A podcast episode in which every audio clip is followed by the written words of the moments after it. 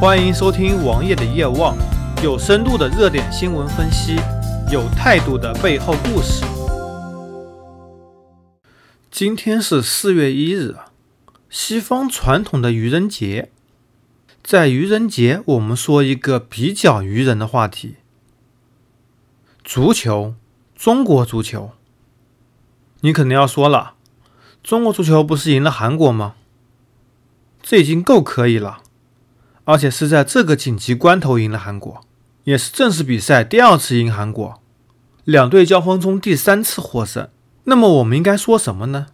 有媒体报道，在韩国队下榻的酒店，凌晨一点多、两点多、三点多，每隔一段时间就有人放鞭炮。韩国队住的是三十楼，大家都认为，哪怕住在三十楼，鞭炮也会对他产生很大的影响。而在之前。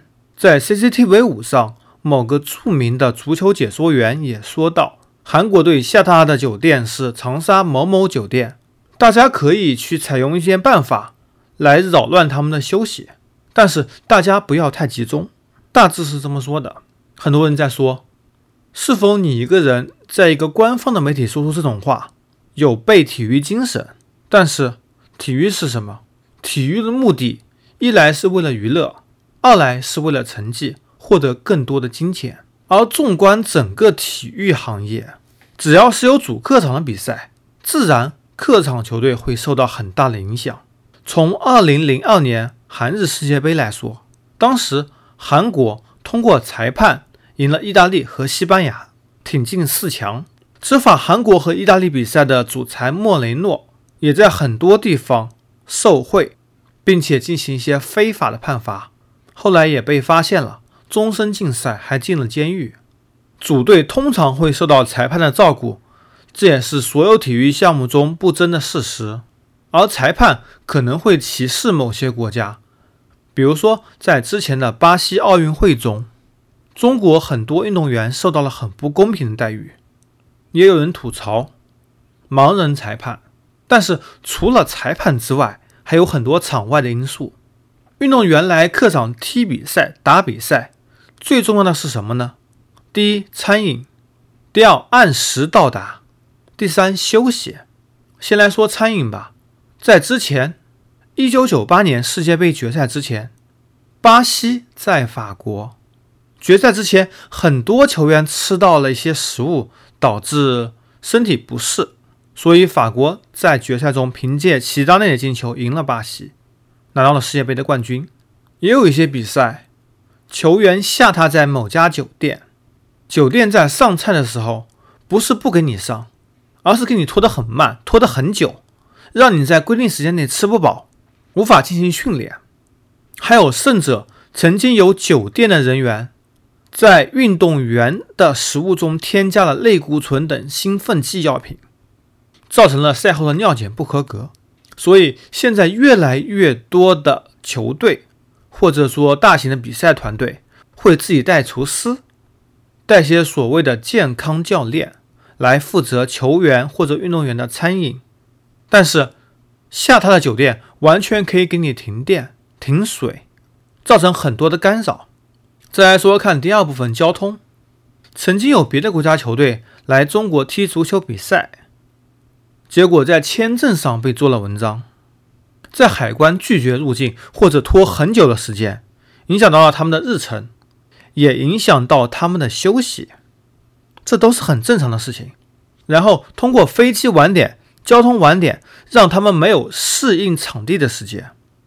在之前的美国亚特兰大奥运会中，郎平也说到，当时他们比赛对手是美国队，但是。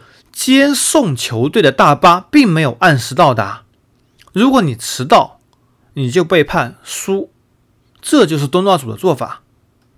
还有就是，东道主特意的把你的比赛时间或者训练时间放在高峰期，比如说你从机场到球场需要有很长的路程，刚好这段时间放在上下班高峰期堵着你，你一点办法都没有。还有就是长途比赛，你必须要在当地雇佣一些司机，但是司机装着不认路。除了这些之外，还可以影响你的休息。比如说这次的鞭炮事件，其实韩国团队肯定是自己带有降噪设备的，因为鞭炮来影响球员休息是很经常遇到的事情。在国内中超也有这种做法，所以很多球队都会自备降噪措施。这是韩国，我想应该也不例外。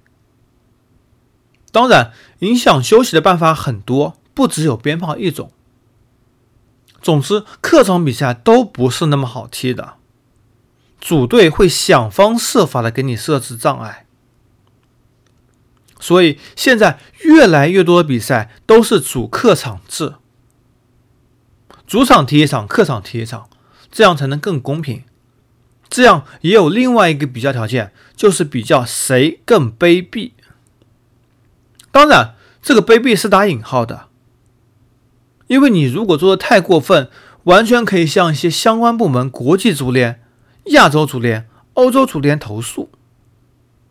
所以各支球队也要适可而止。在这次事件中，我们不可以指责这些组队的球迷和指责组队做法，因为这是国际惯例。你来踢客场比赛，你必须要有所准备。体育竞赛可能没这么单纯，尤其是国家和国家之间的比赛，或者地区和地区之间的比赛。在中国，没有人种歧视。但是有地域歧视，在国外，在欧洲，哪怕那么发达国家地区，也有对客队的阻挠手段。只不过由于他们比较近，他们只要开自己的大巴入场就可以了。而欧洲人相对亚洲人来说，做的也会比较谨慎一些。所以在愚人节，我也说了这些非常真实的事情。